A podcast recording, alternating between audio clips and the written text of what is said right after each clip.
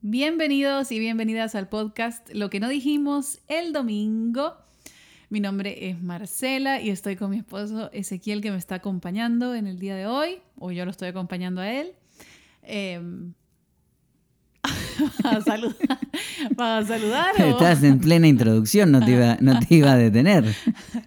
No, pero como siempre termino de hablar y me decís, ay, no me dejaste hablar. Entonces, bueno. Bueno, gracias por no dejarme hablar. Ajá. Sí, acá estamos, acá estamos por la, eh, el segundo episodio de esta segunda temporada. Dos de dos. Segundo episodio de la segunda temporada. Súper felices de estar con ustedes. Literalmente acabo de aterrizar. ¿Es verdad? Vengo del Salvador. mi Todavía país. olés a El Salvador, mira. Huelo a El Salvador, huelo a cafecito y a pupusas. Olés a pupusas, sí. Sí, sí, sí. Acabo de aterrizar súper feliz, te cuento, Tino, que me fue muy bien y les Ajá. cuento a todos. me fue súper bien y tuve la oportunidad mágica, o sea, espectacular de hacer un círculo en El Salvador. Primer Wow. círculo en otro país que hacemos Es la primera vez en la historia de casa. de la vida de casa. Ajá. Y me tocó hacerlo en mi país. Qué Así que locura. fue algo, pero impresionante. Conocí a muchas personas que pertenecen a casa, que ven los servicios. Ay, no, es que fue una cosa, pero maravillosa. Estuvimos conversando muchísimo, conversando mucho acerca de, de cómo se mezcla la fe y la psicología. Fue una conversación, pero espectacular. Y la verdad es que fue uno de mis highlights. No tengo palabras para describir lo que viví. O sea, es que fue algo tan lindo, Tino, que me llenó tanto el corazón y no veo la hora para llegar a otros países, a Mm. Colombia, Argentina y conocer a todas las personas que nos ven desde otros países. O sea, somos una iglesia sin paredes y lo pude ver y presenciar como nunca, lo pude sentir como nunca. Eh, fue un café. ¿Qué, qué se precioso. sintió? Eh, porque es cierto, hay algo que va pasando en la iglesia que va creciendo y que va eh, que estamos descubriendo esto, de, de encontrar gente en todo el mundo que se siente tan parte de casa como, como gente que por ahí presencialmente viene el domingo. Eh, ¿qué, qué se sintió encontrar gente así? Es que lo más cool es ver a personas que por ahí uno ve online, o sea, en alguna Claro. reunión los hemos visto. Y lo más lindo es decir, ah, sos de carne y hueso. eso, eso. Y que, Claro. y que la, la relación está. Mm. Aunque por ahí uno no se conoce en persona, cuando uno se conoce en persona es como decir, te conozco de toda la vida, sos mi amigo, ¿no? Entonces, eso fue muy impactante. Habían personas que habían eh, viajado desde súper lejos, desde otras ciudades, y fue tan especial. De hecho, conocerse entre ellos me causó mucha gracia porque armaron su grupo de WhatsApp. No. Casa del Salvador. Casa del y- Salvador. Y, ahí quedaron en comunicación y fue, pero precioso, de verdad. Algo, algo muy, muy lindo. Tenés derecho a envidiarme porque fue Fuiste el la, la primero. primera, la primera, en, primera, en la hacer primera. algo así que, Sí. que la verdad que está increíble. Yo a- aprovecho a, agradecer a, a Kemuel, eh, gran amigo que nos mandó unas tazas de café increíbles.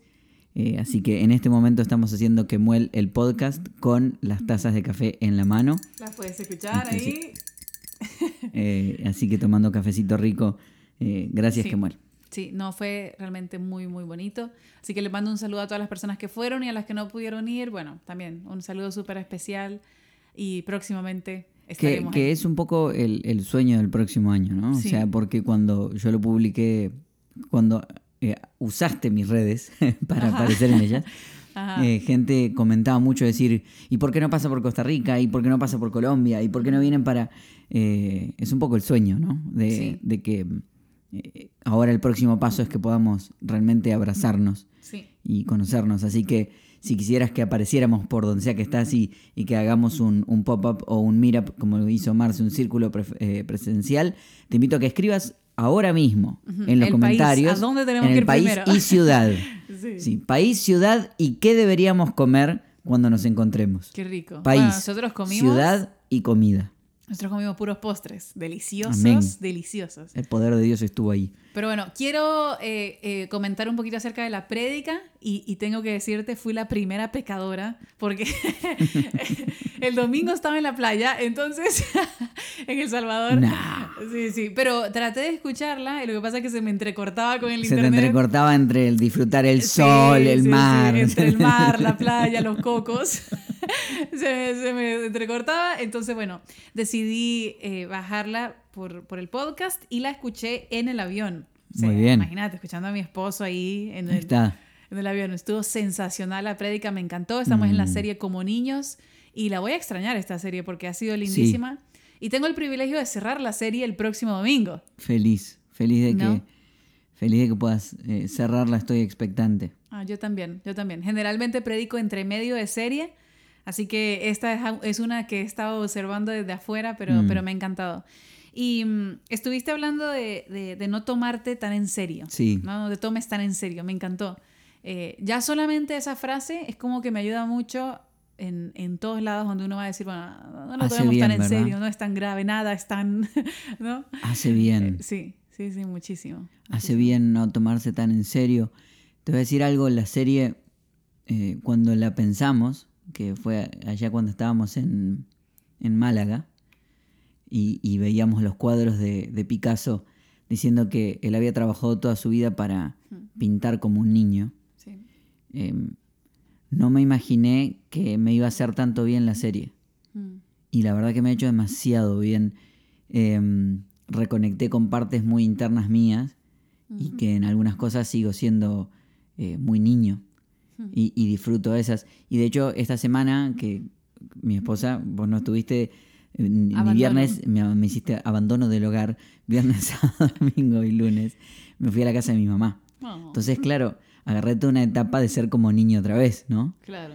Eh, y nos pusimos a hablar de, de esas cosas y, y hablar un poco de eso. eh, Mi, mi- mi mami me decía, eh, desde chiquito siempre fuiste ese niño que uno era siempre el optimista de las cosas, siempre un positivo constante, Hmm. y me decía, y siempre fuiste el que cada vez que uno le preguntaba qué estabas haciendo, estaba jugando, eh, con B larga lo decía, ¿no? Jugando. Em, y, y que con, y con, con la imaginación creaba y seguía creando cosas. Me- y, y es algo muy interno mío de que la serie me llevó a reconectar con esa parte, de decir, ok, esas son las cosas que, que estaban bien de esa niñez, ¿no? Y, y qué lindo ver que en el medio de, de todo lo vivido, eh, con el crecimiento y los sufrimientos, todavía tengo esas cosas. Hmm. Eh, todavía vivo muchas de esas cosas y me ha hecho demasiado bien descubrir eso. Descubrir que un poco desde ese lado entiendo el reino de Dios y tiene mucho más sentido para mí. Entonces, lo que hice esta vez en la, en la prédica fue hacer un... Para, te, te estoy sincero, me, para, para mi mente que me gusta siempre ser como organizado en lo que cuento, eh, tener como un hilo de conducción en toda la enseñanza, era como que... Y además me gusta que... Me gusta eh, tratar de tener una historia bíblica y que la historia como que escupa los conceptos. O sea, diga, estos son, no que escupir literal, sino de que me diga, estos son los puntos. Y en este caso no era así, entonces había, estaba en toda una pelea emocional eh, hasta que acepté decir, bueno, va a ser más desordenada. Y me hizo bien contarles a, a todos, decirles, miren que va a ser un poquito más desordenada de lo que suele ser, eh, pero necesitaba contar todas estas cosas que me habían quedado guardadas. Así que ahí hablamos de cuatro conceptos, de eh, permitirnos equivocarnos, de aprender a decir no sé, porque la verdad es que nadie lo sabe. Eh, número tres era jugar y número cuatro, celebrar a otros. Y, y ahí caminó la enseñanza. Qué lindo.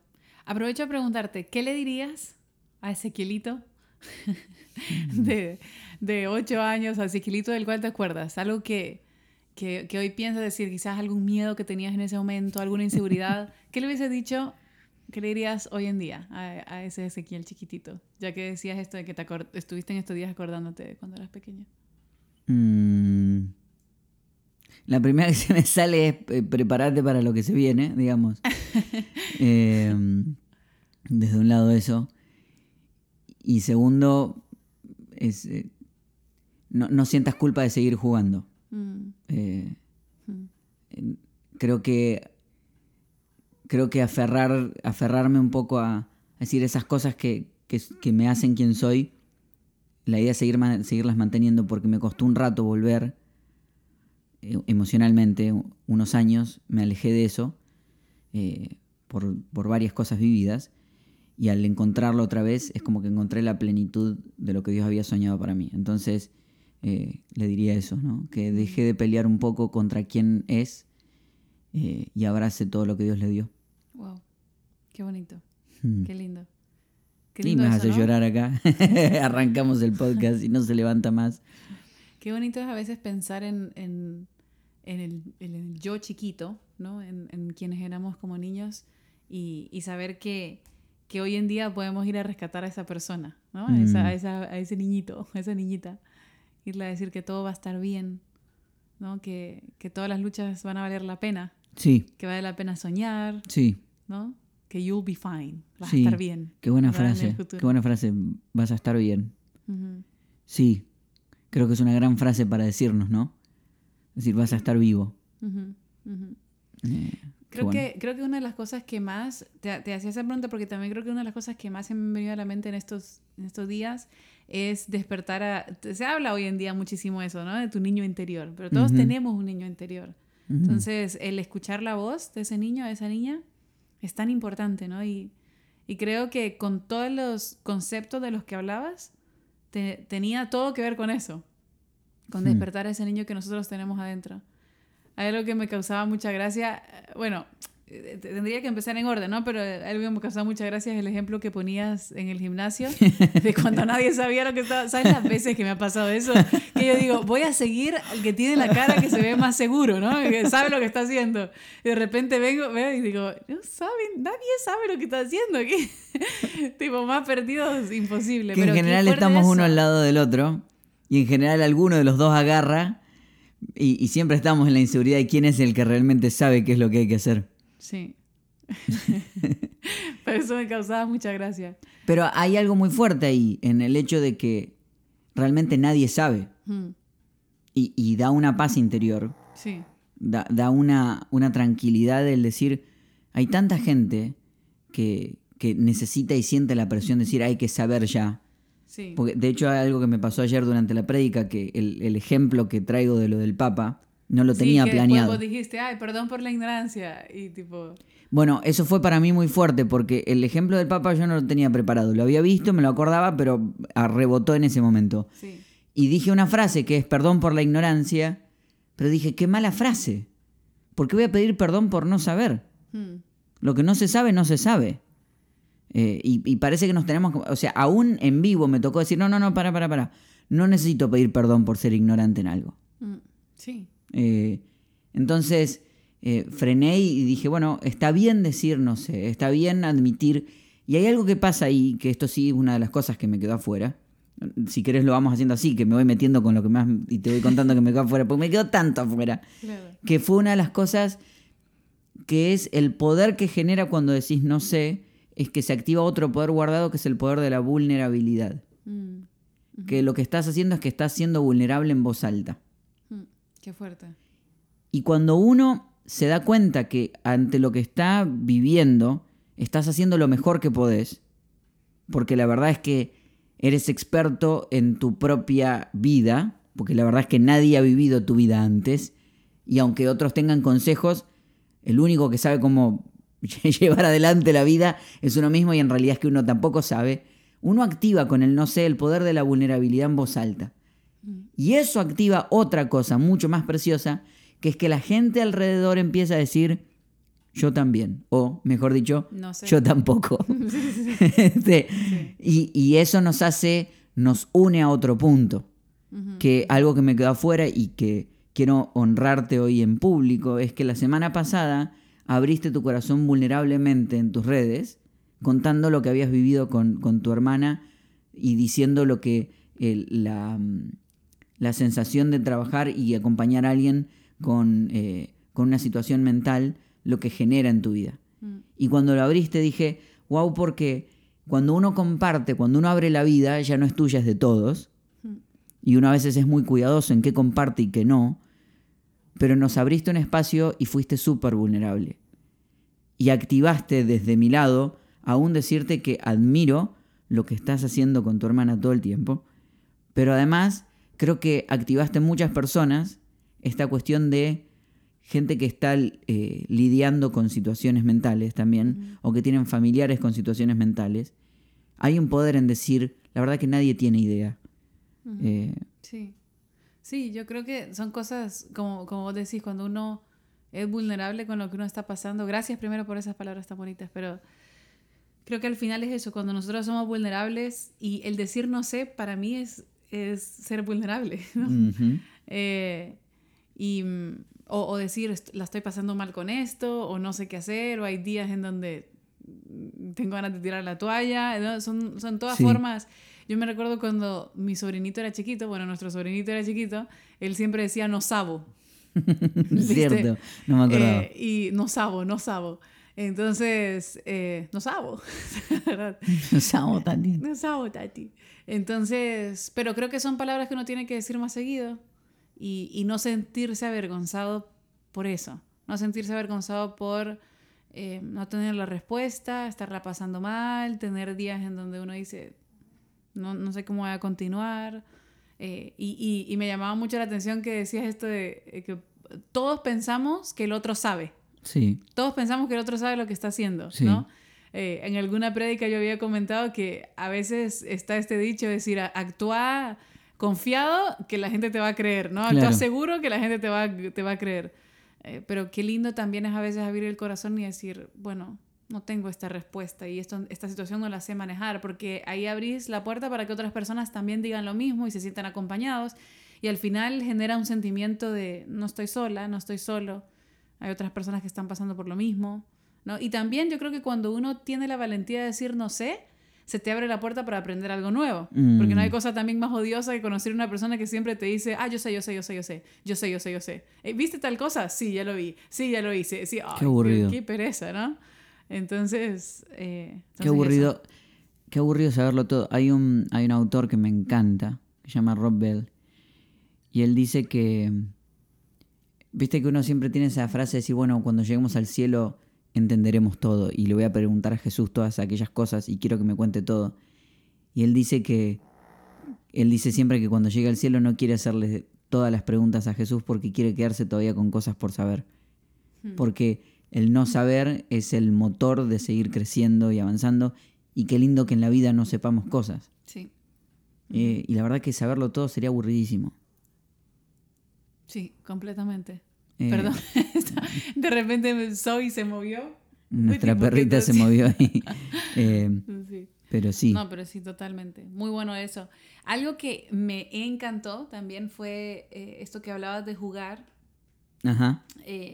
Pero me llevaba a pensar, no, sé si fue exactamente en ese punto, pero me, me llevaba a pensar esto de, de a veces siento que somos tan formales en las cosas, ¿no? Como vernos no sé si era parte del, del, punto de no sé, pero eh, era como, eh, verse formal, verse bien, verse todo prolijo, ¿no? Y, y, creo que hay un poder en el...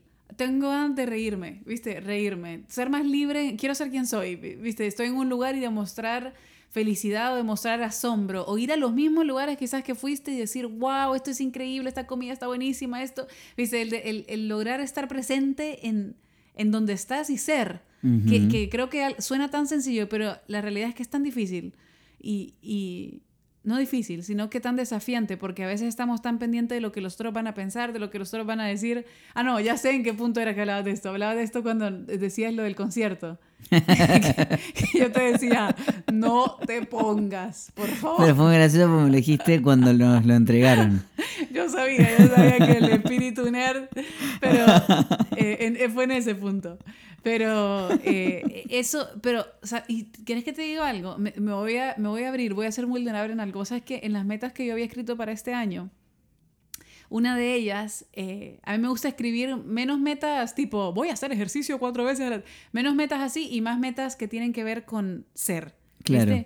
Y, y, una de las que había puesto era, era eso, ser más libre de, de, pensar, de decir, de no sobrepensar lo que la otra persona va a decir o va a pensar del, de lo que yo estoy diciendo, ¿no? Y creo que es tan, cuando lo vives, es tan evidente para las otras personas, que, porque sos tan auténtico, tipo, me quiero emocionar, me emociona, te quiero abrazar, te abrazo, me quiero jugar, juego, quiero decir un chiste, lo digo, quiero, no sé, em, no sé, pero, que, pero es la libertad en sí. Que combina con, que lo decimos varias veces, ¿no? Es decir, el hecho de que seas libre, cada vez más libre de ser vos mismo, no significa de que eso te haga una persona más hiriente. Porque esperamos que ser más libre saque lo mejor de vos, no lo peor. Claro. ¿No? O sea, No decir, ay, soy más libre, le ando No. diciendo al mundo que me cae mal, que son horribles, que No. este, aquel es narigón, aquel- o sea, es, es la cuestión de decir, o sea, si, si vas a salir y ser libre, esperamos que la libertad te lleve a ser la mejor versión de, de vos mismo, ¿no? O sea, es, es como que ahí está el, el poder de la verdad, e- esa. Pero sí es, y, y uno de los temas que dejé afuera fue el hecho de reírse. Mm. Eh, dentro de jugar, reírse es clave. Sí. Pero, sí. Y reírse y reírse fuerte. Y, y uno a veces, no sé si te pasa, pero hay momentos donde uno se ríe, se ríe a carcajada fuerte y cuando terminas, en especial cuando vas creciendo, a mí se me instala esta frase, y, ¿cuánto hace que no me reía así? Creo que cada vez nos tiene que, tiene, cada vez tiene que pasar menos eso. Sí. Cada vez tiene que ser, como decir, ayer me reí así y antes de ayer me reí así. Tener y la antes, risa fácil. Claro, de hecho, eh, que era una de las cosas que tenía, a mí me encanta reírme de, lo- de los, de los stickers y los GIFs que uno Amo, manda por, por amo, WhatsApp. amo, Y- amo. Y, yo tengo una tesis de que la gente se siente muy orgullosos de sus GIFs. Y Yo, o sea, ese son mi, son, meda- son medallas. Eh, que aunque no los crearon ellos, Sí, sí. los asumen y los mandan. Yo en, en, esto, en estos días que estuvo eh, Marce en El Salvador, hubo, un GIF entre nosotros que se puso de moda que fue como perfecto. Que, eh, lo tenía hasta grabado para mostrarlo y todo. Estuve a punto de, de ponerlo. Eh, pero, eh, pero como uno se... Como uno se permite re- reírse, los GIFs, son la, son reírse, la mejor invención reírse del de los GIFs y los stickers, creo que hay una cuestión con, con, con ser sincero con, con quién uno es y, y con, con es- estas cosas me causan gracia, estas cosas eh, me, me dan vida, estas cosas me hacen bien, ¿no? Sí, totalmente, totalmente, me encantó. Me encanta eso y, y creo que todos tenemos esa necesidad. Y fíjate qué interesante lo que decías, porque hablabas esto de la libertad, ¿no? De decir, ok, pero libertad no significa, ay, voy a decir todo lo que yo te quiero decir y hace sentir mal a la gente, ¿no? La libertad real es otra. Alguna vez escuchamos un pastor que decía, es que, es que Jesús nos hace libre para ser mejor, no para ser peor. Para ser más, no Eh, para, ser más, ¿no? para Entonces, es decir, bueno, la libertad tiene que ver con eso. Y, y creo que la, es, la libertad real es cuando sos mejor persona, cuando te reís más fácil, cuando pensás y, y tus pensamientos son, eh, son buenos, son edificantes Mm. para otros, ¿no? También lo que decís. Por eso, eso Sí, me que, que un poco lo hablábamos y justo me quedé hablando con, con algunos pastores que, que habían venido a visitarnos. Y yo les hablaba de, porque contaba esta cuestión de que para mí la iglesia sigue siendo el espacio donde juego. Y hablaba de que como pastores, el, el- el- el servir y el, y el ser pastores tiene que ser algo divertido. Tiene que ser algo que... No puede ser esta cuestión de que el pastor es el tipo sufrido. No, no. Porque, porque si, si uno está viviendo la plenitud de lo que debería seguir, ser seguir a Dios, no puede ser el tipo más amargo de la historia. Hmm. No puede ser. Es decir, el pastor, ahí está, pobre. Sí. Te- tenemos, que, tenemos que cambiar un poco, y, y por ahí aquí le estamos hablando a algún que otro pastor que esté escuchando. Sí. Es decir, disfrútalo. Y si Sí. no lo estás disfrutando, hay algo que cambiar, porque aunque... Hay algo que mejorar. Y, y tenemos que, pues, también, ¿no? Es un mensaje por ahí a pastores también, pero decir, si, si tu frase es siempre, ay, el ministerio es difícil, Es duro", solitario, es- bueno, cámbialo. bueno, sí, sí, sí. Bueno, Cámbialo hay que hacer algo porque sobre el tema porque claro. Sería una locura que Dios haya creado un espacio y nos haya llamado a Él para ser personas tristes y solitarias. Sería un error. Sí, completamente. Sería un error. Eh, sé que te tenés que ir porque empieza tu círculo. Empieza mi círculo, estoy a pleno, ¿no? Entonces, no respiro. lo que puedes hacer si querés es, te vas a tu círculo ahora Ajá. mismo y yo me quedo contestando las preguntas que me entraron por Instagram. ¿Qué te parece? Ah, bueno, está, hacer podcast solo. no, está bien. Y este es el show de Ezequiel. El show ese que nos parece bien. Antes de irme, nada más te digo esto. Una de las partes que fue la inicial, pero que me encantó, fue cuando vos hiciste esta. eh, hiciste esta. Esta. ¿Cómo se dice eso? Como esta clarificación. ¿Clarificación se dice? Aclaración. Aclaración, eso, eso, eso, ahí está. Aclaración de cuando decías que. eh, ah, no, no recuerdo, pero era como decir. eh, permitirte equivocarte. Que una Mm. cosa es decir, ah, sí, puedes equivocarte, sí, pero permitírtelo. Saber Claro. decir, no, no tenés por qué ser perfecto, tipo, darte ese permiso, que es algo muy, algo muy distinto a, ah, bueno, acepto el error, no, pero per- permitítelo. O sea, Exacto. no todo puede ser un, un como... Sí, no, no hablaba del, del post, que es aceptar el error, hablaba del pre. Sí. Que es Muy bueno. permitirte equivocarte. Muy bueno. Eso me había quedado ahí pendiente, así que te lo quería decir. y ahora ya me voy a mi círculo viviendo a mil. pero bueno, pero, pero amamos lo que hacemos. Eso Sí. sí. ¿No? Semana que este domingo predicas vos. Este increíble. domingo predico yo eh, y, y- y estoy muy, pero muy feliz. Tengo distintos tópicos así medio mezclados en la cabeza, pero una de las cosas que, que me está llamando mucho y me enciende mucho el corazón es pensar que es cierto que tenemos que ser como niños, pero no aniñados.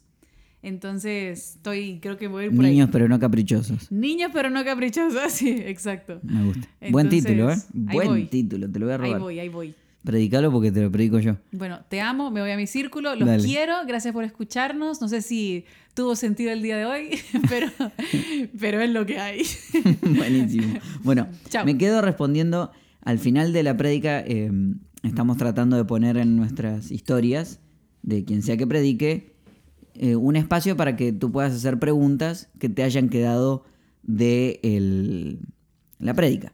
Entonces, voy a responder algunas que me entraron por acá y se las voy contando mientras mi esposa ya me abandonó oficialmente. Eh, em, pregunta no sé si decir, no, no voy a decir el nombre de la gente para que no quede expuesto, voy a decir simplemente la pregunta. Dice, el no tomarme tan en serio, ¿puede afectar mis sentimientos al sentirme menos? Gran pregunta, gran, gran pregunta. Te voy a explicar algo. Yo creo fervientemente que el no tomarte tan en serio nace del realmente no sentirte menos porque nos tomamos muy en serio cuando nos sentimos menos y tratamos de aparentar, ¿verdad?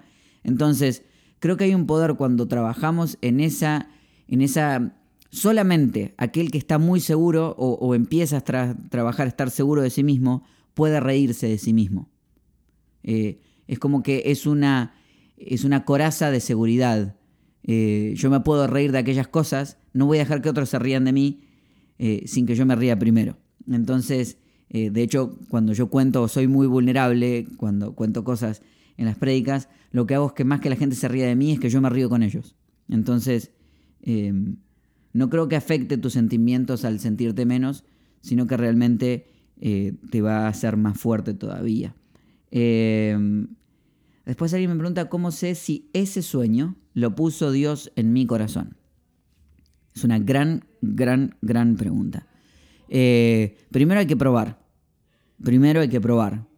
O sea, lo mejor que te puede pasar al principio es, es probar. No todos tenemos la ciencia de decir, no, no, es así. Eh, Di- Dios, de, esto lo siento porque Dios me lo dijo. Es difícil. La verdad, vamos a ser sinceros. Uno va probando y en el probar se va dando cuenta si está yendo bien o no está yendo bien. Ahora, te voy a contar algo que me contaron una vez y me, me enseñaron como a, a un parámetro de saber si algo es o no es la voluntad de Dios, me dijeron. Y me dijeron que son cinco puntos, que en realidad siempre me acuerdo cuatro, así que voy a nombrar cuatro puntos, pero de los cuatro por lo menos necesitas tener tres. ¿Vamos? Clave número uno para saber si es la voluntad de Dios. ¿Qué dice la Biblia? Muy bueno. Saber si hay algo en la Biblia que diga, obviamente, eh, que lo que estás queriendo hacer está bueno, ¿no? Número dos, que dice alguien que te quiere y que es como un mentor espiritual.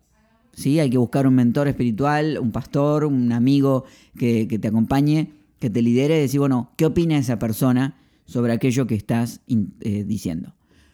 Número 3. ¿Qué dicen las circunstancias? ¿Se te están abriendo o cerrando puertas?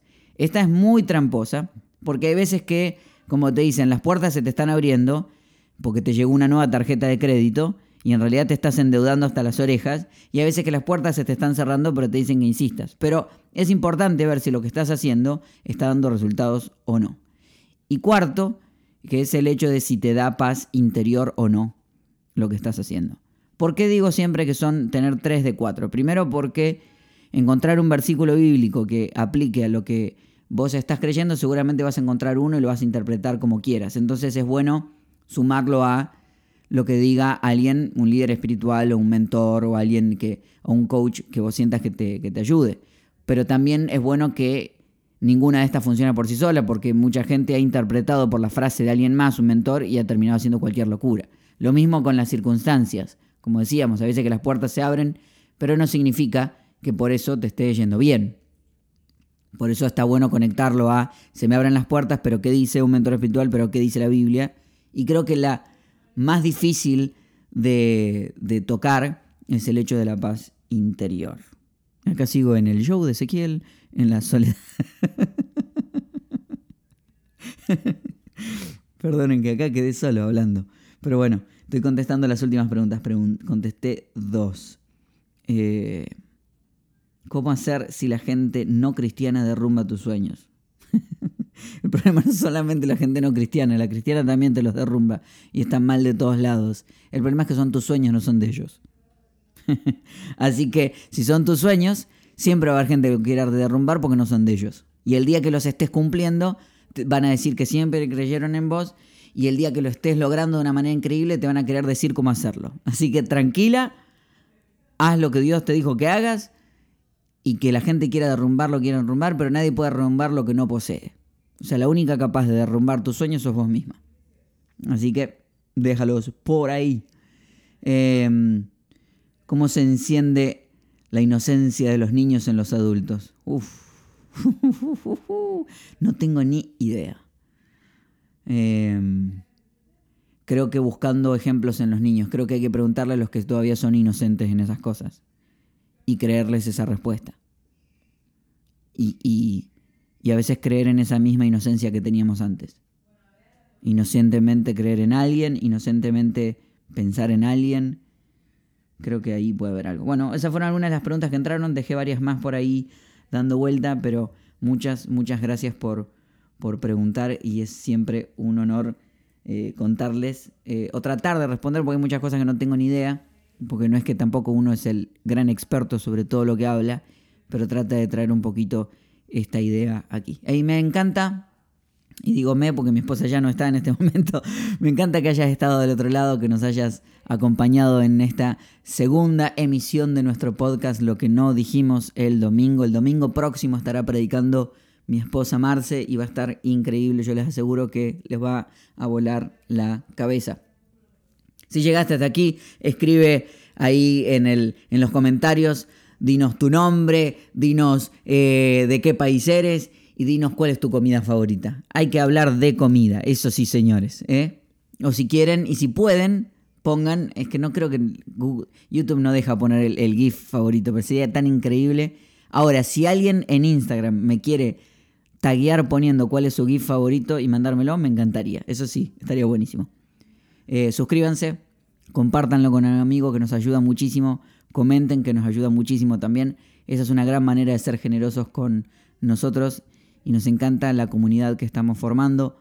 Les queremos, pero les queremos de verdad muchísimo. Nos estamos viendo, o mejor dicho, escuchando en una semana.